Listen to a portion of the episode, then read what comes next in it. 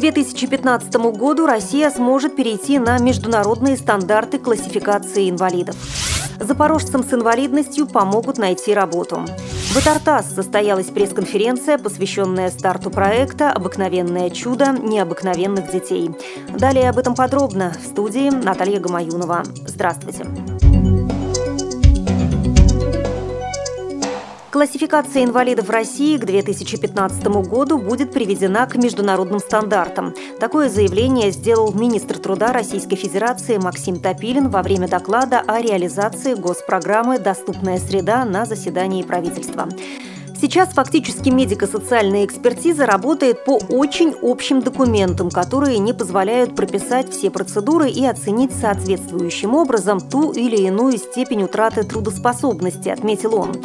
Сейчас все инвалиды в России делятся на первую, вторую и третью группы. Однако у властей нет статистики, какой именно является инвалидность по слуху, зрению или опорно-двигательному аппарату связи с этим предполагается разработка единых стандартных протоколов и введение буквенных кодов в обозначении инвалидности, которые позволят лучше дифференцировать людей с ограничениями по здоровью.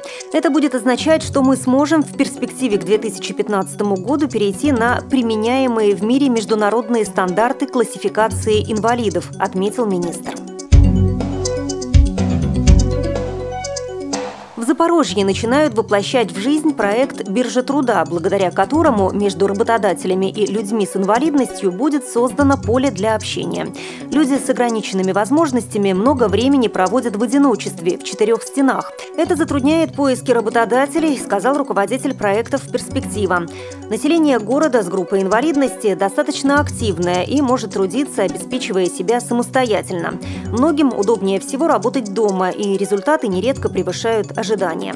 В рамках проекта работодателям будет предложено воспользоваться услугами работников на дому. Среди предложений – пошив и ремонт одежды, ремонт техники, вязание, репетиторство, создание сайтов и работа администраторов. Сейчас в Запорожье создается база данных из желающих предложить свои услуги. Примеры работ людей с инвалидностью будут доступны на сайте организации для осведомления потенциальных работодателей. После этого начнется поиск заинтересованных работодателей. В Итартас состоялась пресс-конференция, посвященная старту проекта «Обыкновенное чудо необыкновенных детей». В ней приняли участие политические российские деятели, актеры, благотворительные фонды и Ярославский цирк. Международный социальный проект «Обыкновенное чудо необыкновенных детей» посвящен детям-инвалидам, а также детям, оставшимся без попечения родителей. Его задача – преодолеть непонимание между людьми и стереть стереотипы по отношению к инвалидам. Директор Ярославского цирка Наталья Шульга выступила на пресс-конференции с презентацией на тему социального цирка. Это уникальный проект, где смогут раскрыть свой творческий потенциал, получить поддержку и работу люди с ограниченными возможностями здоровья. В Ярославле создан единственный в мире социальный цирк, в котором реализуется масштабный социальный проект «Цирк. Территория счастья».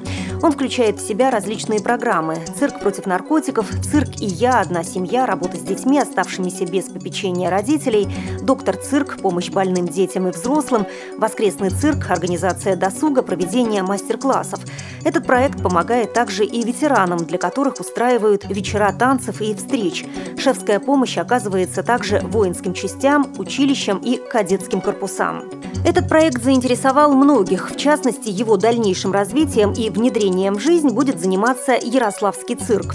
В марте в Ярославской области пройдет фестиваль «Обыкновенное чудо необыкновенных детей». В нем примут участие семьи из России, ближнего и дальнего зарубежья, а также отечественные и западные артисты. Вы слушали информационный выпуск.